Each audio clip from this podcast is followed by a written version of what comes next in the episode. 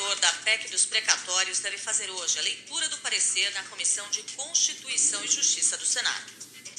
Fernando Bezerra aceitou algumas sugestões dos senadores para fazer mudanças no texto aprovado na Câmara, mas a votação pode ficar para a semana que vem, por falta de apoio. O texto aprovado pelos deputados abre um espaço de mais de 100 bilhões de reais no orçamento para bancar o Auxílio Brasil de 400 reais e outros gastos do governo em 2022, que é ano eleitoral. Ontem, Fernando Bezerra enviou para as principais lideranças de bancadas um documento com seis sugestões de mudanças no texto.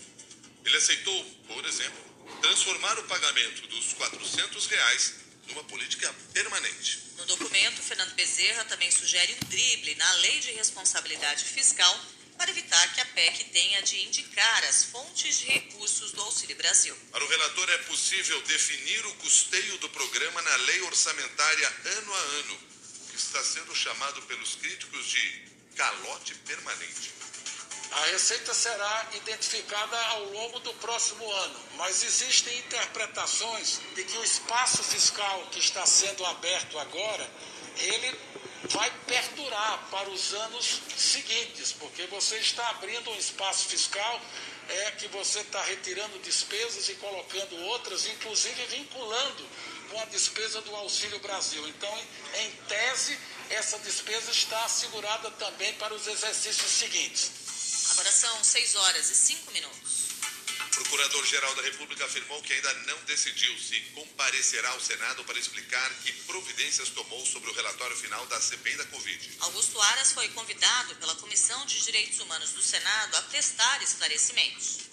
Cabe ao Ministério Público aprofundar as investigações e decidir se abre os inquéritos ou arquivos pedidos sobre as 13 pessoas com foro privilegiado, incluindo o presidente Jair Bolsonaro. Augusto Aras recebeu o documento no dia 27 de outubro e, segundo a cúpula da CPI, teria 30 dias para dar uma resposta. Mas em entrevista à Globo News, o procurador disse que não tem prazo para entregar o parecer e só recebeu as últimas provas no dia 11 de novembro. Augusto Aras prometeu compartilhar o relatório e as provas com o Supremo Tribunal Federal até sexta-feira.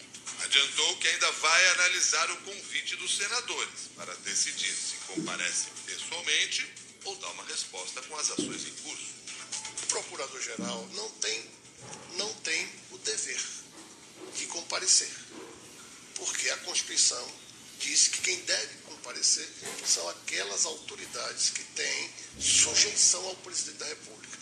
Eu acho estranho aqui, é, não havendo ainda sequer o exaurimento dos prazos. E aí, Roberto, é, devo dizer que não existe exaurimento de prazo, não existe nem prazo. O Supremo declarou inconstitucional o prazo de 30 dias.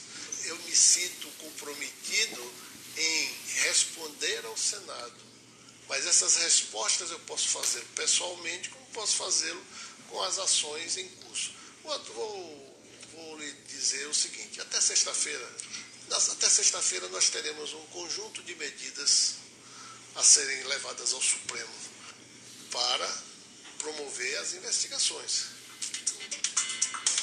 Agora são seis e sete. Mais de 70 cidades do interior de São Paulo já cancelaram o carnaval de 2022, motivadas pela pandemia de Covid-19. Apesar do avanço da vacinação, as prefeituras alertam para o risco de um aumento nas infecções pelo vírus por causa do fluxo de pessoas e aglomerações. Há casos também de prefeituras sem dinheiro para bancar a festa, por terem investido no controle da doença. Entre os municípios que cancelaram o carnaval está São Luís do Paraitinga, tem uma das festas mais tradicionais do estado. Na capital paulista, a decisão final sobre a realização do carnaval de dezembro.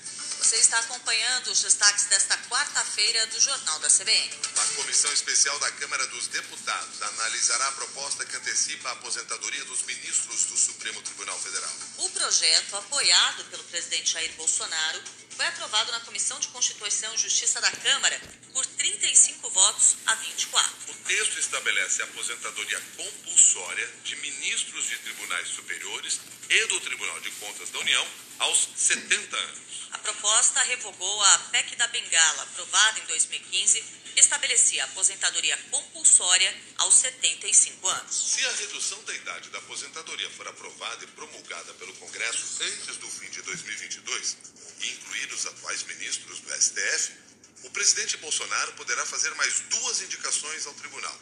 Os ministros Ricardo Lewandowski e Rosa Weber têm 73 anos e teriam de se aposentar. A autora da proposta é a deputada Bia Kisses, do PSL, que comanda a CCJ e é uma das mais ferrenhas aliadas do presidente Jair Bolsonaro. A parlamentar negou que o objetivo da PEC seja atingir os atuais ministros do STF.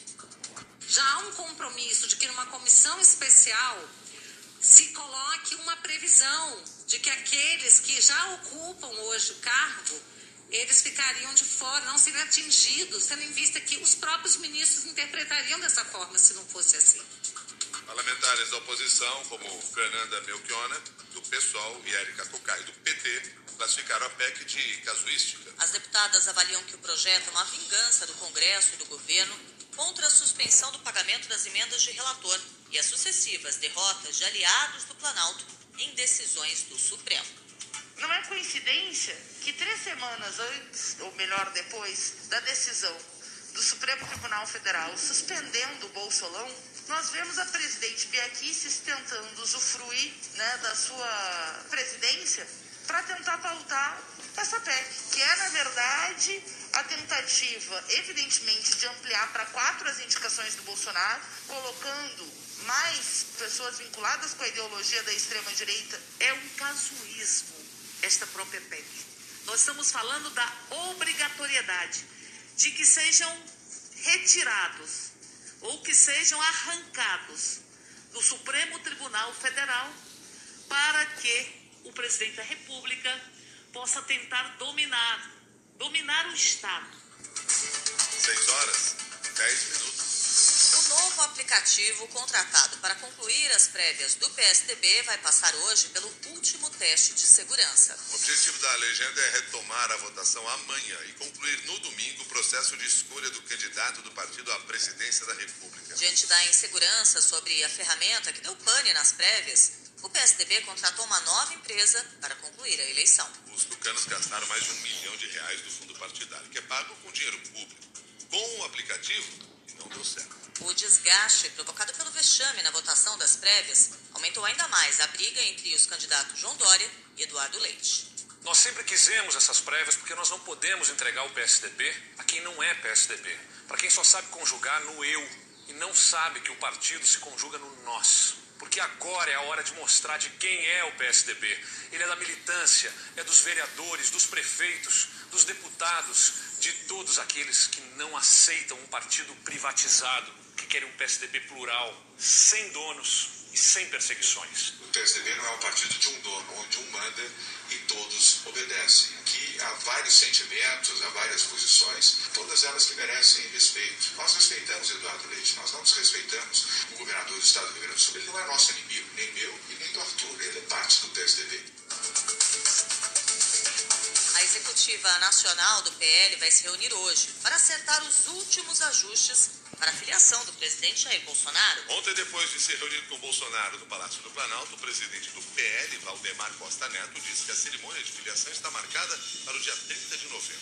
Convém lembrar que a data inicial da filiação era dia 22, que foi cancelada porque Bolsonaro não gostou das alianças do partido com os adversários dele. Agora, Valdemar Costa Neto teria aceitado cancelar os acordos com o candidato de João Dória em São Paulo e com petistas no Nordeste. 6 e 12.